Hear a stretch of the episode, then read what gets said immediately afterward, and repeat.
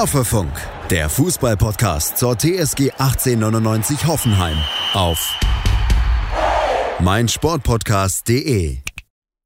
Hallo und herzlich willkommen zu Folge 116 von Hoffefunk, dem Podcast, der über den Fußballverein mit der zweitschlechtesten Form der ganzen Bundesliga berichtet. Aus den letzten fünf Spielen zwei Punkte und damit ist nur Arminia Bielefeld schlechter. Das macht doch richtig Mut fürs Wochenende, würde ich sagen. Und damit würde ich auch dich direkt mit ins Boot holen, Jonas, und dich mal fragen, wie hoch schätzt du eigentlich noch die Chancen ein, dass wir es noch in die Euroleague schaffen? Ja, hallo David, gute Frage, gleich zu Beginn. Ähm, von Woche zu Woche muss ich sagen, würde, die, würde der Prozentsatz wahrscheinlich, oder wäre der Prozentsatz wahrscheinlich gesunken. Jetzt muss ich nur kurz überlegen, bei wie viel Prozent ich jetzt angekommen wäre. Ja, da bin ich echt gespannt drauf, ja. Ah, du sagst aber bewusst Europa League, das heißt Conference ja. League würde nicht zählen. Ja. Okay, die Chance, dass wir noch in die Europa League kommen, würde ich sagen, ist bei 25 Prozent. Ich sage jetzt einfach mal 30, einfach um einen Tick optimistischer zu sein, aber wir sehen schon selber, wenn wir jetzt uns mal bei Kicker die Mühe machen würden und einfach mal gucken, wie die Situation am 26. Spieltag aussah, ist es einfach nur, ja, traurig auf eine gewisse Art und Weise. Aber es ist auch trotzdem noch nichts verloren. Das ist, glaube ich, auch klar, zumal du recht hast, dass Platz 7 mit Sicherheit auch was abwerfen dürfte. Aber ne, der Must-Win-Sieg. So haben es ja sogar mehr oder weniger manche Spieler oder auch Höhnes selbst formuliert, dass man unbedingt gewinnen will oder vielleicht sogar muss, um auf die interessanten Ränge noch zu kommen. Das wurde nicht geschafft. Die Leistung, würde ich sagen, war annehmbar. Das besprechen wir natürlich auch noch mal kurz, auch wenn es schon eine Weile her ist. Aber eben die nötigen drei Punkte sind ausgeblieben und die Ergebnisse auf den anderen Plätzen haben uns auch nicht geholfen. Ne? Denn Teams wie zum Beispiel Köln oder Freiburg haben einfach keine Lust aufzuhören zu punkten. Und das ist natürlich schlecht für uns und deswegen bringt der eine Punkt sehr, sehr wenig gegen die Eintracht. Wie zufrieden warst du denn mit unserer Leistung erstmal, Jonas, gegen die große Hype-Mannschaft der Stunde, die ja Barcelona und West Ham geschlagen hat? Ja, aber diese Hype-Mannschaft, die begrenzt sich ja auch wirklich ausschließlich auf die Europa League, weil in der Bundesliga gibt es da eigentlich momentan gar nichts zu hypen. Und ich fand auch, dass es in dem Spiel gegen uns nicht wirklich was zu hypen gab, aber fast eher von beiden Seiten. Also ich fand, beide Seiten haben, was die Defensivarbeit angeht, nicht wirklich überzeugt. Und was die Offensivarbeit angeht, kann man jetzt sagen, haben sie bedingt überzeugt, weil es viele Chancen gab und es ja auch ein offensives Spiel war mit zwei Toren auf beider Seite, auf jeder Seite. Ähm, aber die Chancenverwertung war natürlich auf, sowohl auf unserer Seite als auch auf der Frankfurter Seite auch wirklich nicht gut. Ja, ja, also ich, ich sehe es ganz ähnlich. Das war jetzt nichts, ähm, was diesem Hype auch nur ansatzweise entspricht. Auch 17 Torschüsse der Eintracht und davon waren dann doch erschreckend wenig gefährlich. Ne? Auch wenn man natürlich als TSG-Fan absolut nicht zufrieden sein kann, wäre ein Sieg für die Eintracht auch einfach nicht verdient gewesen. Ne? Das gehört zur Wahrheit dazu, trotz des Eigentors. Ja, aber was, was, was man jetzt auch sagen muss, und das muss man auch kritisch anmerken, was zur Wahrheit auch wiederum dazu gehört. Frankfurt musste auch nicht. Frankfurt ist in einem Guter absoluten Punkt. Mittelfeldplatz. Natürlich, wir haben auswärts gespielt in Frankfurt, wieder vor voller Kulisse, mag ja alles sein, aber die Bundesliga war zu dem Zeitpunkt für die Frankfurter zweitrangig, ist er auch immer noch. Und trotzdem hat, konnte man nicht spüren, dass es für unsere Mannschaft noch um mehr geht, beziehungsweise dass der Fokus komplett auf die Bundesliga gerichtet ist. Ja, seit langer Zeit schon, seitdem wir aus dem DFB-Pokal rausgeflogen sind. Und diesen Unterschied konntest du überhaupt nicht sehen. Mhm, mhm, also es war wirklich, als würden da zwei Mannschaften spielen, die beide vielleicht noch so halbwegs Chancen auf Europa hätten. Ähm, aber so war es ja nicht. Also diesen Killerinstinkt von unserer Seite hat man meiner Meinung nach überhaupt nicht gespürt. Ja, das stimmt. Und das ist ja auch der Punkt, der mir Hoffnung gemacht hat letzte Woche so ein Stück weit, dass Frankfurt sich auf die Euroleague äh, äh konzentrieren wird. Und das haben sie es mit Sicherheit auch, auch wenn die Aufstellung absolut ähm, ja, gut war für deren Verhältnisse. Nichtsdestotrotz haben sie eben diese doppelte Belastung gehabt. Und ja, man hat uns nicht so richtig angemerkt, dass es wirklich ein Must-Win-Spiel war.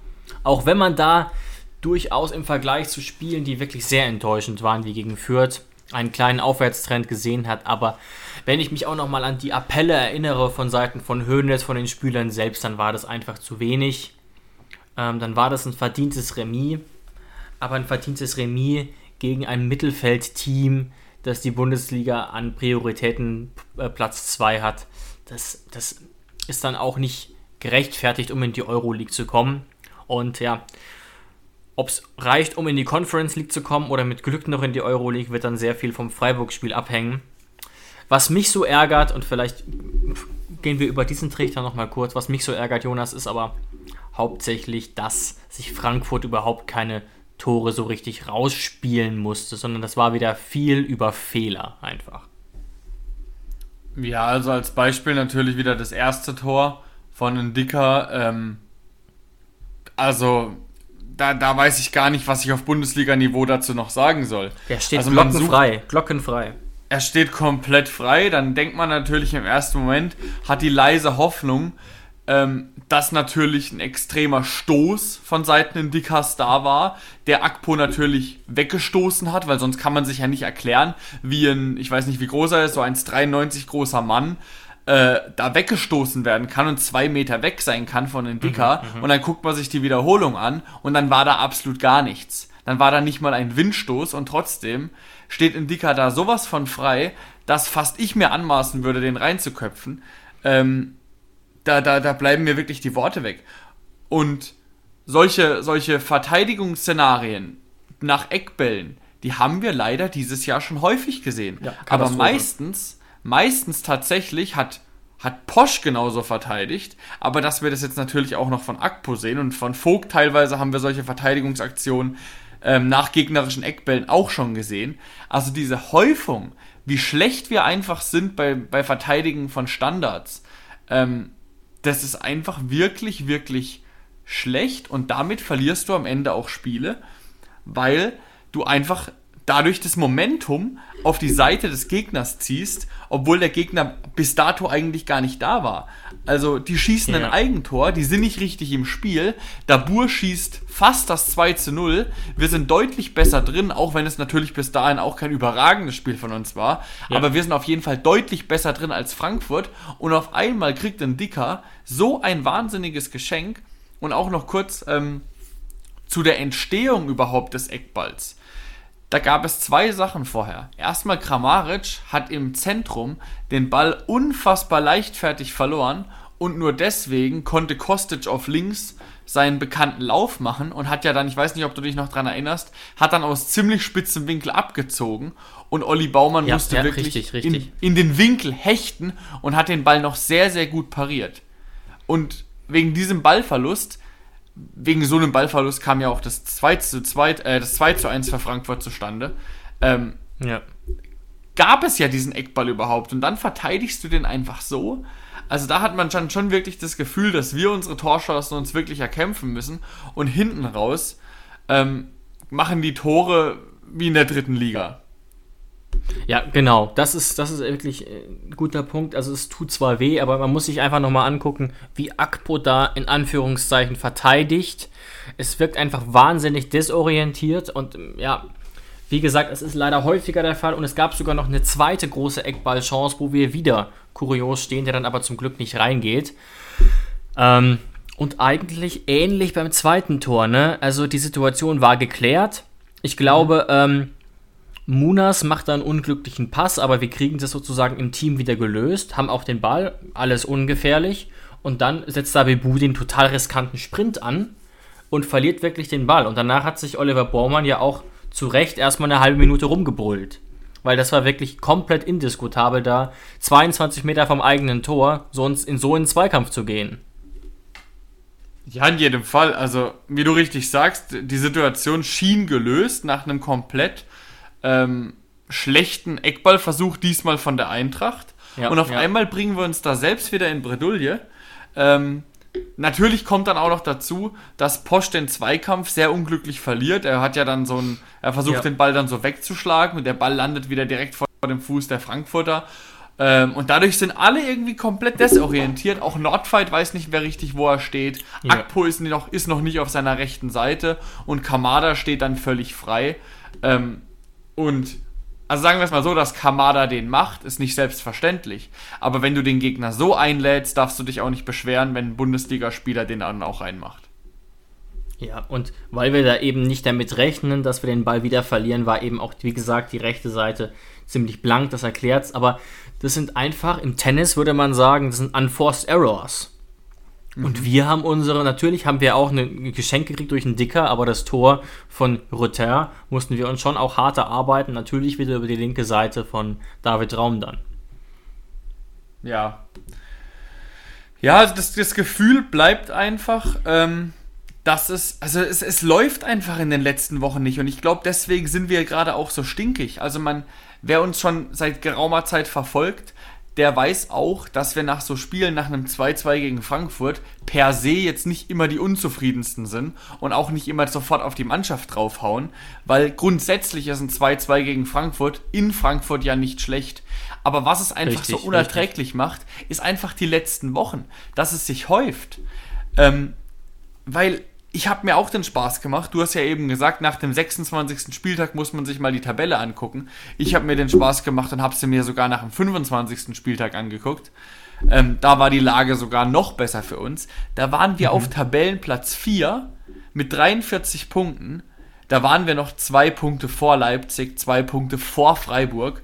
Und man muss sich jetzt die Tabelle mal angucken. Mittlerweile haben wir 46 Punkte.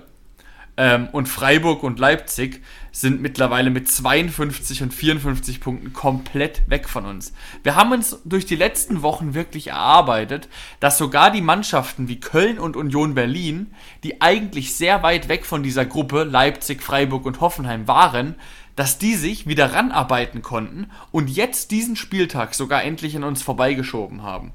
Also, dass das noch passiert, das hätte ich dir am 26. Spieltag unterschrieben, dass das nicht mehr passieren kann.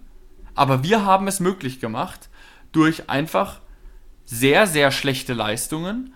Ähm, die gegen Frankfurt war jetzt nicht mal die Krönung, aber nee. deswegen ist man einfach so zufrieden, unzufrieden ähm, mit dem 2 zu 2. Ganz genau, ganz genau. Auch gerade die Spiele unter anderem gegen Fürth. Und dass man das dann eben schafft, sechsmal in Folge nach einer wirklich guten Phase nicht zu gewinnen und jetzt eben so abgestürzt ist, auch wenn man sich nochmal die Rückrundentabelle anguckt im Vergleich zur Hinrundentabelle. Es ist Wahnsinn und es ist natürlich nur zum Teil mit ähm, personellen Aspekten zu erklären. Mhm. Allerdings, und das vielleicht, ähm, um es nochmal ein bisschen allgemeiner zusammenzumachen, ich habe tatsächlich von zwei Twitter-Usern, ähm, die uns auch hören, ähm, unabhängig voneinander gehört, äh, Quatsch, gelesen natürlich, dass der Ausfall von Florian Grillitsch uns die Europa League kosten wird. Stimmst du zu? Ähm, zum Teil ja, aber ich lasse diese Ausrede nicht zu, weil die Mannschaft es auch ohne Florian Grillitsch schaffen muss.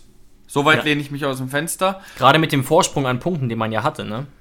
Genau also so blind sind die anderen auch nicht, dass nur Florian Grillitsch der Messias wäre, der uns retten kann. So ist es nicht. Und Florian Grillitsch bringt eine enorme Qualität mit, wenn er da im Zentrum spielt und wenn vielleicht Vogt als sehr stabiler, schneller linker Innenverteidiger neben ihm agieren kann, weil das gehört natürlich auch dazu, wenn gerade Posch durch eine sehr schwere Phase geht, in der er seine Leistung nicht abrufen kann, und du hast einen Grillitsch, heißt es ja nicht nur, dass du einen Grillitsch im Zentrum hast, sondern dass du den Vogt auch noch nach rechts und links schieben kannst und dadurch musst du vielleicht einen Innenverteidiger wie ein Posch, wie ein Nordfight, wie ein Richards, die gerade nicht richtig im Flow sind, nicht aufstellen. Und das ist ja auch noch ein enormer Benefit, den man da nicht vergessen darf. Ähm, mhm. Ja, aber diese Ausrede lasse ich einfach nicht zu, dass man sechs Spiele oder wie viel wir jetzt auch immer verloren haben oder nicht gewonnen haben, ähm, so schlecht spielt, nur weil ein Defensivspieler nicht dabei ist. Also offensiv sieht es ja wirklich sehr, sehr gut aus personell und trotzdem hat sich die Mannschaft auch offensiv komplett gedreht. Also da, da, da funktioniert momentan wirklich, wirklich wenig. Ja, und auch das ist ein guter Punkt, den ich abschließend nochmal erwähnen will. Auch jetzt wieder, sowohl aus meiner Beobachtung als auch aus den Analysen vom Kicker und auch die Noten, die unser Partner äh, hoffelnews.de gemacht hat, ergibt sich, dass einfach wir trotz zwei Toren, die ja für uns gefallen sind, eine Offensive hatten, die mehr oder weniger ein Totalausfall war. Zumindest auch was die ähm, ähm, Leistung angeht. Ein, ein, Rütter jetzt mal nur in Klammern, der ja nur äh, 23 Minuten Teil des Spiels war und natürlich Schwung reinbrachte, darüber brauchen wir nicht reden. Mhm. Ich rede jetzt aber über die drei Spiele, die begonnen haben. Kramaric natürlich mit vielen guten Ansätzen. Die Frage ist aber auch immer, was kommt bei raus? Und bei raus hätte kommen können, dass er in der 90. Minute für uns das 3 zu 2 schießt. Und das ist sozusagen die Kirsche auf der Sahnetorte. Ich sage das mal bewusst übertrieben. Auch mit Blick auf die Tabelle. Macht Andrei Kramaric dieses Tor, schaffen wir es noch in die Europa League. Davon wäre ich wirklich überzeugt gewesen. Es hätte auch einen psychologischen Effekt haben können. Aber auch wenn ich jetzt eben gesagt habe, wir haben noch 30% Chance auf die Europa League, ist es jetzt natürlich sehr, sehr schwer. Und ne, ich bleibe dabei, gute Ansätze von Kramer, aber was kommt dabei raus? Eben wieder sehr, sehr wenig. Und bei Larsen fand ich sogar noch krasser und Dabur ähm, setzt sich da gut ein bei dieser einen Chance und ansonsten blass. Ja, also auch wieder drei Offensive, die ich nicht überzeugend fand. Ja, und man will sich nur mal vorstellen, André hätte diesen, diese Großchance in der letzten Saison auf dem Fuß gehabt. Schatz, ich bin neu verliebt. Was? Da drüben. Das ist er. Aber das ist ein Auto. Ja, eben. Mit ihm habe ich alles richtig gemacht. Wunschauto einfach kaufen, verkaufen oder leasen. Bei Autoscout24. Alles richtig gemacht. Wie baut man eine harmonische Beziehung zu seinem Hund auf? Puh, gar nicht so leicht. Und deshalb frage ich nach, wie es anderen Hundeeltern gelingt, beziehungsweise wie die daran arbeiten. Bei Iswas Dog reden wir dann drüber. Alle 14 Tage neu mit mir, Malte Asmus und unserer Expertin für eine harmonische Mensch-Hund-Beziehung, Melanie Lippisch. Iswas Dog mit Malte Asmus. Überall, wo es Podcasts gibt. Ja, und man will sich nur mal vorstellen, André hätte diesen, diese Großchance in der letzten Saison auf dem Fuß gehabt. Mhm. Also es ist natürlich selbstverständlich, dass ein Kevin Trapp auch einen enormen Anteil daran hatte, dass die Chance von Dabur und dass natürlich auch die Chance von Kramaric nicht drin war. Also da muss man sagen, wenn man das Spiel nicht gesehen hat und man hört nur 2 zu 2, geht man ja nicht unbedingt von zwei guten bis sehr guten Torhüterleistungen aus. Ähm, die waren es aber. Also sowohl Baumann als auch Trapp hat, hat der eigenen Mannschaft immer mal wieder den Arsch gerettet. Aber trotzdem, letztes Jahr, wenn Kramaric im, im Flow ist, dann macht er so eine Chance rein und das passt einfach momentan einfach ins Bild rein, ähm, dass Kramaric müde wirkt, nicht so nicht so torgefährlich und auch einfach ja nicht so frisch auf dem Platz. Also hast du auch den Eindruck, als als als würde er zwar wollen, aber er könnte momentan nicht so richtig. Ja, es ist einfach irgendwie ein bisschen ihm fehlt einfach das Erfolgserlebnis und nichtsdestotrotz sieht man trotzdem die Ansätze, die dann eben ein JBL nicht auf den Platz bringt, mhm. ähm, die man von ihm ja auch erwarten könnte als spielstarker Spieler. So ein Dabur ist eher nochmal darauf angewiesen, dass er Chancen kriegt. Er hat ja auch eine bekommen, zwar auf dem linken Fuß und ich finde wirklich, er macht das in dieser Situation ziemlich gut. Ähm, ist ja sein schwacher Fuß, aber ansonsten eben sehr blass geblieben, muss ich auch dazu sagen. Aber Kramer ist eben einer, der zeigt dann auch in kleinen Aktionen seine Klasse. Aber die Frage ist ja immer, führen die Aktionen dann wirklich zu Toren, zu Assists mhm. oder leiten sie eine Großchance ein und momentan einfach fast nie. Erstens das und zweitens, wäre es deiner Meinung nach auch eine legitime Aussage, wenn jemand der Meinung wäre, dass Kramaric immer noch gute Leistungen bringt, aber die Mannschaft außenrum einfach nicht gut genug ist, um seine Pässe und seine äh, Qualität zu verwerten, also mitzugehen mit Kramarics Leistung? Oder würdest du sagen, nein, auch Kramaric ist momentan in einem Loch? Ich würde es tatsächlich nicht gelten lassen, weil, weil er ja in der letzten Saison deutlich, deutlich stärker performt hat und die Mannschaft außenrum äh, sowohl vom Gefühl her als auch statistisch schlechter war und wir im mhm. Schnitt auch viel, viel mehr Ausfälle hatten. Ne? Wir haben jetzt ja auch aktuell wieder einige Ausfälle, aber es sind nicht die 7, 8 oder 9, die es in der letzten Saison eigentlich fast immer gab. Ja, ja, auf jeden Fall. Ja, aber dann würde ich doch sagen, wenn du jetzt nichts mehr zu dem Thema Frankfurt hast, ja. dass wir dann nach vorne blicken, weil wir müssen nach vorne blicken. Wir haben noch drei Bundesligaspieltage. Ähm, und jetzt am Samstag haben wir so einen Kracher vor der Brust, dass Sky uns sogar, oder ich weiß nicht, wer das macht, die DFL, ähm, hat uns sogar das Samstag 18.30 Spiel gegeben. Ja, das gefällt mir sehr gut, weil ich da wahrscheinlich, wenn ich Pech habe, keine Zeit habe. aber ich muss, vielleicht kriege ich das noch irgendwie hin.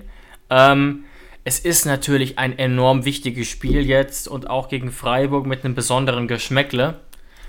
Aber auch hier zwei Faktoren erstmal, die natürlich keinen Mut machen, dass wir zuletzt ähm, relativ schlecht aussahen. Aus den letzten fünf Spielen gegen Freiburg in der Bundesliga nur vier Pünktchen. Was ja gemessen daran, dass wir eigentlich immer einen stärkeren Kader haben, wirklich enttäuschend ist. Die liegen uns in letzter Zeit einfach nicht. Ähm, und Freiburg ist eben weiterhin in guter Form. Sie haben tatsächlich minimalst abgebaut. Aber wenn man sich die Form der letzten fünf Spiele anguckt, sind sie immer noch auf Platz 8. Und ähm, sie sind eigentlich kaum noch von den Europa League-Plätzen ähm, wegzudenken. Außer natürlich, wir schlagen sie und das würde sie in so eine kleine Krise stürzen. Aber ich glaube, niemand geht mehr realistisch davon aus, dass wir zum Beispiel die sechs Punkte auf Freiburg noch holen können, zumal Freiburg ein sehr, sehr gutes Torverhältnis hat. Da läuft sehr viel zusammen und ihr werdet es wahrscheinlich alle wissen. Unser ehemaliger Hoffenheimer Vincenzo Grifo funktioniert ja diese Saison sehr, sehr gut, auch dank seiner Elfmeter, aber auch sonst. Sieben Assists, neun Tore. Und auch ein weiterer Spieler, der sehr wichtig ist fürs Spiel, behaupte ich zumindest mal, ist Lukas Höhler, der da vorne sehr, sehr viel arbeitet oft und ähm, auch auf eine nennenswerte Scorer-Anzahl kommt. Also ist auf jeden Fall keine leichte Aufgabe morgen Abend. Ja, also das Thema ist natürlich durch. Also wer sagt, dass wir noch an Freiburg vorbeikommen, der hat letzte Woche wahrscheinlich auch noch gedacht, vor dem Spiel Bayern-Dortmund, dass Dortmund noch Meister wird. Also ja, der ja, ist ja. wirklich komplett auf dem falschen Dampfer Nur weil es mathematisch möglich ist, ja, weißt du? Ja. Ja, ja, eben. Also, ähm, da müsste wirklich jetzt viel zusammenkommen. Da müssten ja wir alle Spiele gewinnen und Freiburg auch noch federn lassen, selbstständig. Ähm, ja, aber die Erwartungshaltung hat sich ja schon dementsprechend runtergeschraubt dass wir mittlerweile mit einem sechsten bzw. siebten Platz hochzufrieden sein müssten. Ähm, ja, aber du, ich muss auch ehrlich sagen, ich habe ja die, das ganze Jahr eigentlich immer gepredigt, dass Freiburg noch irgendwie zusammenbrechen wird. An dem Punkt bin ich mittlerweile nicht mehr. Ich glaube, Freiburg ja. Wird es, also nicht ich glaube es, sondern sie haben es ja eigentlich fast schon durchgezogen. Sie sind jetzt im Pokalfinale. Sie spielen immer noch einen souveränen Fußball. Sie spielen souverän, also sie holen souverän Punkte. Ähm, sie werden meiner Meinung nach den fünften Platz verteidigen können und haben es einfach geschafft, in diesem Jahr eine Qualität auf den Platz zu bringen, die wir auf Dauer nicht auf den Platz bringen konnten. Und die Frage ist natürlich, wie haben sie das geschafft? Mhm. Ähm, ja, und was mir da diesbezüglich auch in den letzten Wochen ein bisschen zu viel wird, wir haben ja auch Sebastian Hoeneß immer viel verteidigt, wenn es darum ging, ähm, Leute fallen aus und ähm, wir müssen natürlich dann immer mit der B11 spielen, wie es auch schon in den letzten Wochen war und so weiter und so fort. Aber ist dir mal aufgefallen, dass in den letzten Wochen auf PK Sebastian Hoeneß immer im ersten und zweiten Satz sagt, mit was für einer Belastung wir gerade zu kämpfen hätten. Ist dir das eigentlich mal aufgefallen? Und ich muss dir sagen, in den letzten Wochen wird es mir ein bisschen zu viel, ähm, weil die Ausfälle gar nicht so schwer sind, wie sie mal waren. Also, weißt du, was ich meine? Ja, ja, absolut. Ja. Ja, das ist schon auf eine Art auch ein Problem und er musste sich ja auch einmal, glaube ich, oder hat sich zumindest für das Wort äh, Rumpftruppe entschuldigt. Ehrlich gesagt muss ich aber sagen, dass ich es jetzt in der kommenden, äh, also morgen, schon problematisch finde.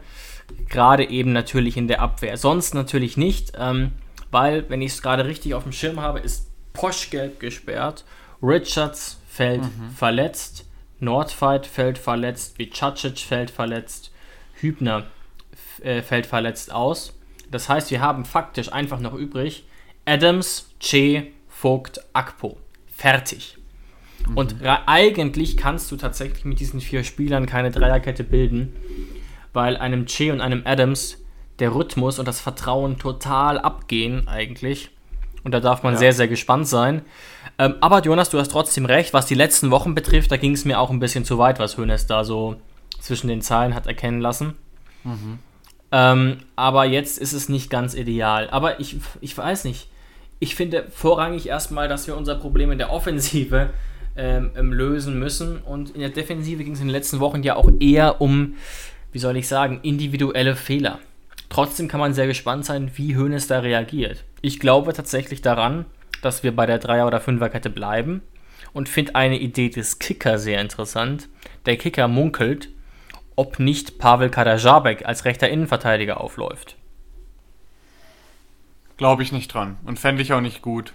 Aber was dann, dann, ich weiß es auch nicht, ich fand nur die Idee interessant. Was glaubst du denn? Ich glaube, wir werden zwangsläufig auf eine Viererkette umstellen müssen. Mhm. Also wenn es nicht noch irgendein Wunder gibt und vielleicht Grillo oder irgendjemand doch noch zur Verfügung stehen Ah, wird. genau, Grilic fällt auch aus, sorry. Ja.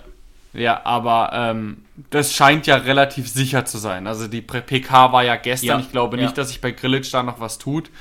Ähm, Che und Adams werden wir nicht in der Startelf sehen, nur um diese Dreierkette be behalten zu können. Da glaube ich wirklich nicht dran. Ähm, und was hätten wir denn gewonnen, wenn Pavel rechter Innenverteidiger spielen würde?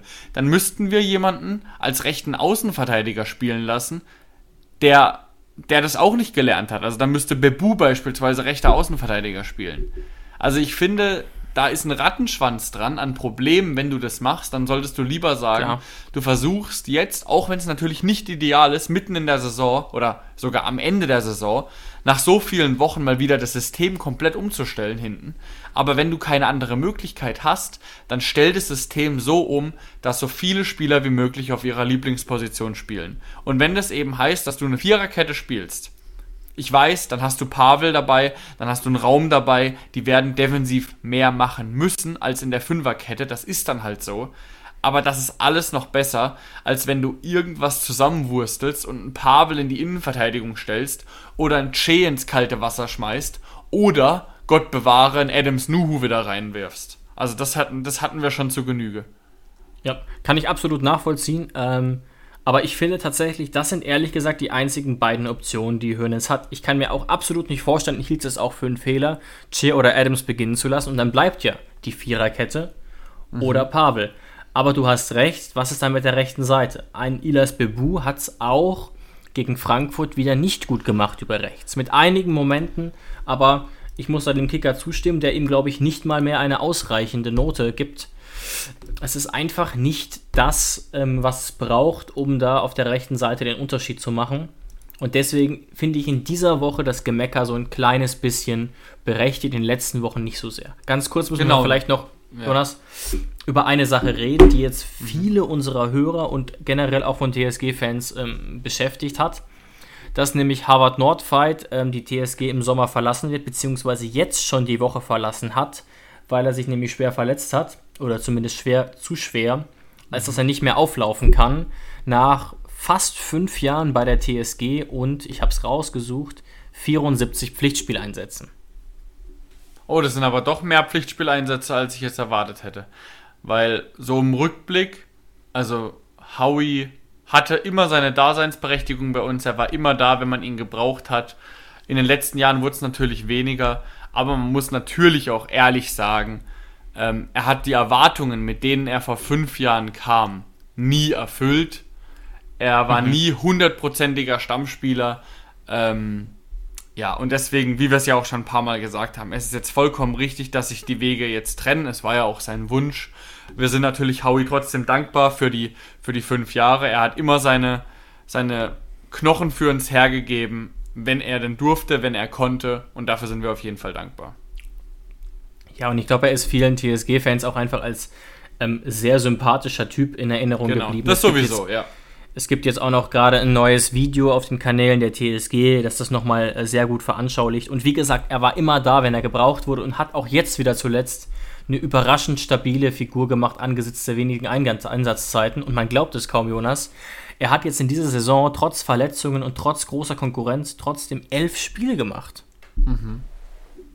Das ist natürlich jetzt die Frage, ob das für die Qualität von Howie spricht oder dafür, dass wir halt hinten dann doch, also zu oft in der Innenverteidigung Probleme hatten. Gerade auch, dass Hübner jetzt wieder zurück war und dass Hübner jetzt wieder ausfällt, das sind alles so Geschichten. Ähm, also da wird man nicht wirklich draus schlau.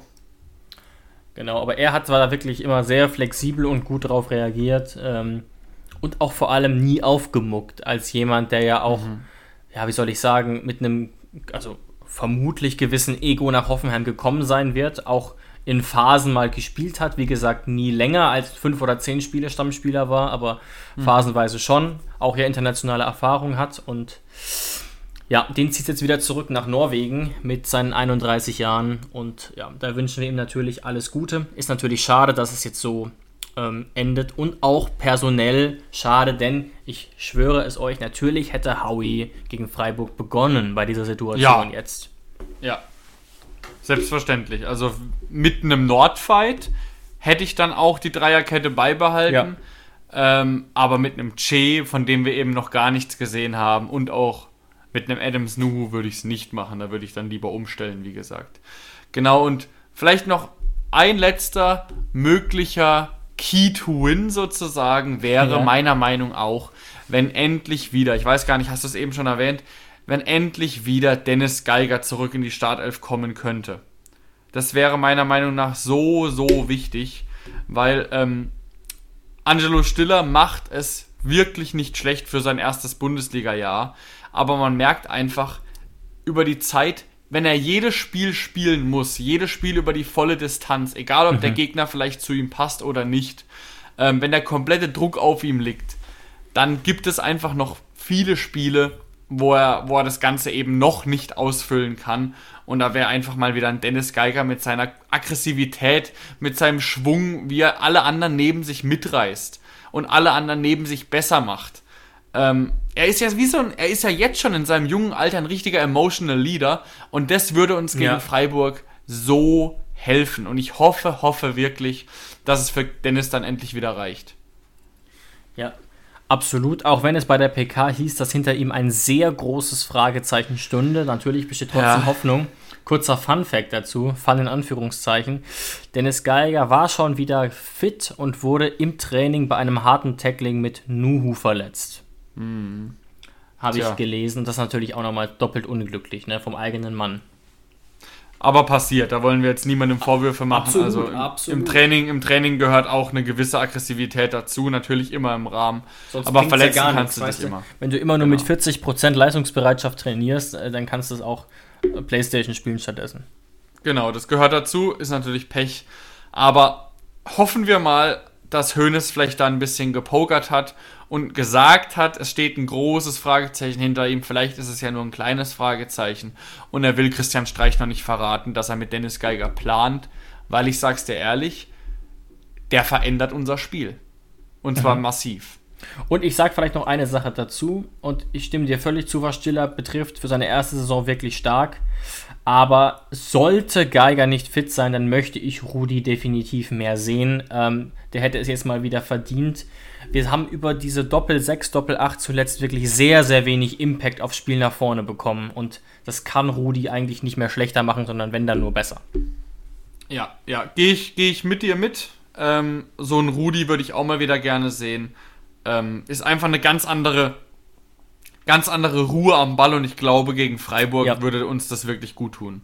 Mal so ein Ruhepol im Mittelfeld, wenn schon ein Grillitsch nicht äh, dabei ist, dass man dann wenigstens Rudi hat, den man immer noch, auch wenn er natürlich in die Jahre gekommen ist, immer noch jederzeit anspielen kann und der immer noch den richtigen findet für ein gelungenes Passspiel. Absolut. Und damit möchte ich zum Abschluss noch kurz darauf hinweisen, ähm, dass tatsächlich noch einige Karten ähm, ja, übrig sind im Verkauf für das Spiel gegen Freiburg und man dann natürlich Last Second auch nochmal zuschlagen kann.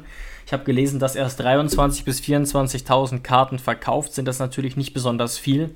Ich bin mir nicht sicher, ob die Ultras wieder komplett zurück sind oder nicht. Das werde ich jetzt nochmal recherchieren. Aber worauf ich einfach nur hinaus will, es geht noch um Platz 7 oder um Platz 6 und das hätte wirklich einige positive Folgen für uns. Und ich glaube, es ist jetzt weiterhin die Zeit, ähm, um sich hinter unsere Mannschaft zu stellen und um sie im Stadion ähm, anzufeuern, um sie irgendwie auch aus diesen aus diesen sechs, aus diesem Lauf der sechs negativen Spiele ähm, rauszuholen. Genau, es ist noch nichts verloren. Ja, und David, abschließend hätte ich noch ein Thema, weil das ja auch immer ähm, dich besonders freut, wenn solche Gerüchte im Umlauf sind. Hoffenheim ist laut dem Kicker ja an einem großen Stürmer dran, an einem Stoßstürmer. Was würdest du denn davon halten, wenn wir einen guten Freund von David Raum verpflichten würden? ich, ich denke, du redest von Philipp Hofmann und ich habe Genau.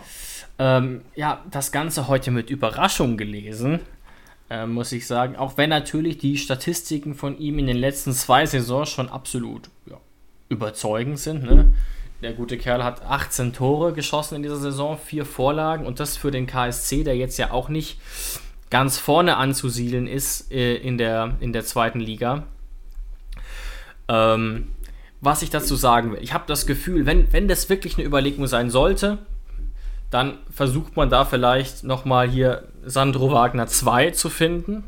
Und natürlich kann das klappen.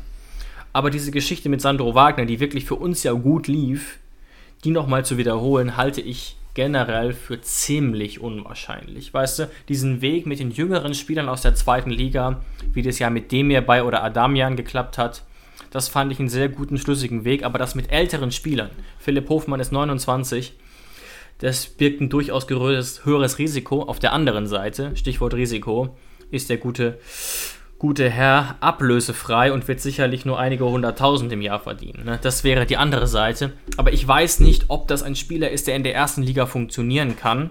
Und deswegen nochmal ganz kurz, Jonas, an dich zurück, weil ich muss ganz ehrlich sein, ich gucke sehr selten KSC-Spiele. Du guckst deutlich häufiger KSC-Spiele. Könnte der sich in der ersten Liga einigermaßen akklimatisieren? Zumindest als Reservist?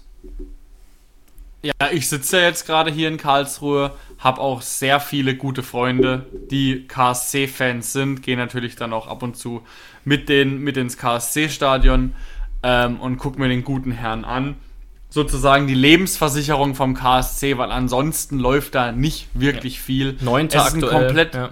ja, es ist ein komplett anderes Spiel. Es ist eher ein, im Vergleich zur ersten Liga ist es dann schon eher ein Vorgeschlage. Ähm, und da ist natürlich so jemand wie ein Philipp Hofmann Gold wert, der mit seiner 1, mit seinem, mit seiner 1,95 und mit seinem bulligen Körper da den Ball verlängert oder Kopfballtore schießt, hat auch einen guten Fuß. Ähm, aber ich muss dir auch ehrlich sagen, ich hatte bis jetzt immer den Eindruck, wenn ich ihn gesehen habe, dass er deutlich, deutlich schlechter und spielerisch limitierter ist als beispielsweise ein Simon Terodde. Und selbst ein Simon Terodde ist ja dafür bekannt, Ja. dass er es einfach nicht in der ersten Liga schafft. Dafür in der Und zweiten hab- umso mehr, ja. Genau, und ich. Natürlich, und das würde natürlich auch ins Bild passen, dass auch ein Philipp Hofmann mit seinem Spielstil, er ist auch überhaupt nicht schnell. Also ein Philipp Hofmann, da, da geht spielerisch wirklich nicht viel. Da geht Schießen, da geht Kopfball und da geht ein Ball festmachen. Mehr geht da nicht. Ähm, klar kann das funktionieren, wenn er sich dafür hergibt, nur für fünf Minuten eingewechselt zu werden, wenn er irgendwie ein Kopfballtor schießen muss. Aber ansonsten glaube ich da nicht wirklich dran. Er darf mich gerne bei Bochum eines Besseren belehren. Ähm, da sind ja die Gerüchte eigentlich Ja. viel, viel stärker, dass er sich eigentlich für Bochum entschieden hat. Da darf er, sich, da darf er mich gerne eines Besseren belehren, dass er reif für die erste Liga ist. Ich glaube tatsächlich nicht dran, weil der Erstliga-Fußball einfach viel, viel schneller und auch viel, viel körperlich aggressiver ist, weil die, wir wissen es alle, die Erstliga-Verteidiger, die sind mittlerweile nicht nur bullig, die sind auch noch pfeilschnell, die sind kopfballstark, die meisten. Also ich glaube nicht, dass er sich da durchsetzen werden kann. Okay. Ja, interessant. Ich, ich fürchte das auch und deswegen eben auch nochmal das eben der Punkt, dass das mit Sandro Wagner sehr schwer zu wiederholen ist und man muss ja, ne, bei allen Leuten, die Sandro Wagner auch belächelt haben, muss man sagen, dass das ein Spieler ist oder war, der einfach auch eigentlich top ausgebildet war, ne? Aus der Bayern-Jugend. Das war schon einer, der mit dem Ball auch was anfangen konnte. Den würdest du natürlich jetzt nicht auf die 8 packen. Das jetzt auch nicht. Ne, aber der wurde in der Jugendabteilung, ich gucke gerade nochmal, genau, in der Jugendabteilung vom FC Bayern München ausgebildet. Und zwar über elf Jahre hinweg. Und das siehst du schon auch ein bisschen. Der hatte halt immer so ein bisschen dieses Image weg, weil er eben mit seinen 1,94 dann eben doch der, der Zielspieler war. Aber da war noch ein bisschen mehr dahinter, als bei einem Philipp Hofmann, würde ich auch sagen. Ja, und kurz noch dazu, wie sich der Fußball in den letzten Jahren verändert hat. Ich habe letzt so ein bisschen, bisschen Fernsehen geguckt, habe so ein bisschen rumgesäppt, bin dann irgendwie bei Sky Bundesliga 1 gelandet, wo ja, wenn keine Bundesliga ist, die ganze Zeit nur Scheiße kommt, weil da die haben ja nichts zu senden, da kommt dann irgendeine Doku raus, ja. zum da kommt dann irgendeine Doku zum 48. Mal hintereinander oder es kommt irgendein Spiel von 2000 irgendwas. Und so war es auch an diesem Abend. Es kam nämlich Bayern gegen Dortmund in voller Länge von 2006. Das war noch die Zeit, da war dann ein Michael Rensing im Tor, ein Jens Jeremies, ein, ein Makaiwa auf dem Platz. Bastian Schweinsteiger hat noch rechtes Mittelfeld gespielt. Und Bastian Schweinsteiger war auch damals schon nicht schnell. Da hat das Spiel hat sich einfach nur massiv verändert. Und ich habe dann auch zu meinen Freunden in verschiedenen WhatsApp-Gruppen gesagt, schaltet da mal bitte kurz rein, guckt euch das an. Das Ganze ist, sagen wir mal, 15 Jahre her. Und der Fußball hat sich selbst in den 15 Jahren so massiv verändert. Ich schwör's dir, nur derjenige ist gelaufen, der gerade am Ball war, oder der Verteidiger, der gerade am nächsten zum Ball stand. Ansonsten standen wirklich alle. Also es war wirklich krass, das zu sehen. Ähm, ich weiß nicht, ob damals schon die Laufleistungen gezählt wurden, aber so wie ich das sehen konnte, lag da die Laufleistung vielleicht als Team gesamt bei 90, 95 Kilometern. Mittlerweile sind die ja irgendwie bei 115, 120 mhm. Kilometer. Also das Spiel hat sich so enorm verändert. Das war einfach nur so eine kleine Anekdote noch von mir. Ähm, es lohnt sich wirklich mal, wenn ihr mal so ein altes Spiel euch nochmal angucken wollt das, ist, das war wirklich, wirklich beeindruckend. Ja, sehr spannend. Und ich habe auch im Sommer vor zwei Jahren, glaube ich, mehr oder weniger zu dem Thema ein Sachbuch gelesen. Es ist von Tobias Escher und heißt Vom Libero zur Doppelsechs, Taktikgeschichte des deutschen Fußballs. Und da wird es auch nochmal klar, ähm, gerade auch wenn man jetzt vergleichen würde, wie haben wir 1998 bei der WM gespielt, verglichen mit zum Beispiel 2014 bei der WM. Das sind wirklich Welten in diesen ja. nicht mal zwei Jahrzehnten und das ist da ganz unterhaltsam dargestellt. Deswegen ähm, äh, sehr gute Anekdote. Ich muss auch mal gucken, ob ich bei Sky das irgendwie in der Mediathek finde. So ein altes Spiel. Ist bestimmt ganz witzig.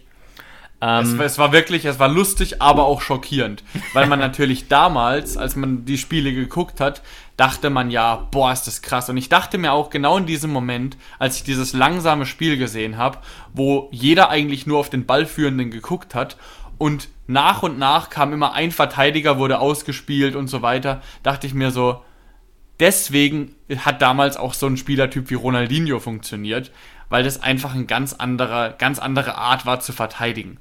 Heute ja. würde so ein Spielertyp, glaube ich, nicht mehr funktionieren. Ja, sehr gut möglich, absolut.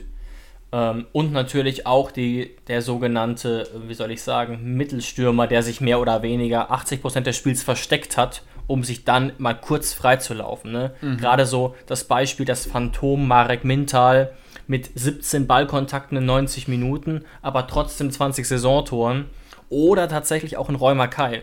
Es war taktisch nicht vorgesehen, dass der Teil des Spielaufbaus ist. Nie. Mhm. Und ähm, trotzdem hat er, glaube ich, in einer Saison für Bayern seine 28 Tore gemacht. Mhm. Und für Deportivo La Coruña, glaube ich, sogar 32. Aber das ist eine ganz andere Geschichte. Zeigt nur nochmal, ja. wie sehr sich das alles verändert hat. Ja, und um das Ganze nochmal zu untermauern, was du gerade gesagt hast oder was wir gerade gesagt haben, ein kleines Quiz noch für dich. Das Spiel, was ich geschaut habe, ist 3 zu 3 ausgegangen. Und der Stürmer von Dortmund hat da das letzte Tor geschossen. Wer war der Stürmer von Dortmund 2006? Boah, 2006, da war Dortmund auch gar nicht mal so gut. Ein kleiner Tipp, er passt genau in dieses Muster, enorm groß, langsam und spielerisch limitiert. Aber Jan Koller war da nicht mehr da, oder? Doch, es war Jan Koller. Es war das letzte Jahr von Jan Koller bei Borussia Dortmund. Ja echte Legende. Oh, oh, oh. Ja. Zwei Meter zwei groß und genauso hat er sich auch bewegt. Also das war wirklich, wirklich ein, ein Spielertyp. Landsmann von Pavel Kadajavek übrigens. Absolut. Hat 2004 äh, Deutschland rausgekegelt bei der EM, zusammen natürlich mit Spielern wie Rosicki und Co. Gut, Leute, wir müssen tatsächlich an der Stelle jetzt Schluss machen. Wir hoffen, euch haben die paar Anekdoten zum Ende noch unterhalten. Und ein letzter Punkt noch, auf den ich von David hingewiesen wurde, und den fand ich auch sehr gut. Wir konnten ihn der Woche allerdings nicht mehr realisieren. Ihr könnt uns gerne natürlich vor den Folgen Fragen schicken, wenn ihr wollt, dass wir irgendwelche bestimmten Fragen beantworten oder euch irgendwas besonders interessiert. Schreibt uns einfach am besten zum Beginn einer Woche oder nach einem Spiel, das äh, vorbei ist, eine Nachricht bei Instagram. Dann werden wir das mit einer sehr großen Wahrscheinlichkeit aufgreifen. Vielen Dank, David. Äh, gute Idee. Genau. Dann wünschen wir euch morgen Abend einen wunderschönen Fußballsamstag, natürlich mit einem positiven Ausgang. Genießt es, dass wir mal wieder das 18:30 Spiel haben und drückt unseren Jungs die Daumen. Viel Spaß, ciao, ciao, macht's gut. Tschüss. Schatz, ich bin neu verliebt. Was? Da drüben. Das ist er. Aber das ist ein Auto. Ja, eben. Mit ihm habe ich alles richtig gemacht. Wunschauto einfach kaufen, verkaufen oder leasen. Bei Autoscout24. Alles richtig gemacht.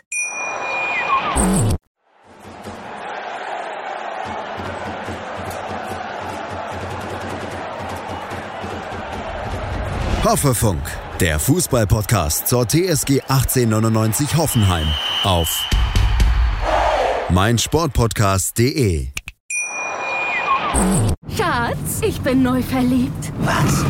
Da drüben. Das ist er. Aber das ist ein Auto. Ja, eben. Mit ihm habe ich alles richtig gemacht. Wunschauto einfach kaufen, verkaufen oder leasen. Bei Autoscout24. Alles richtig gemacht.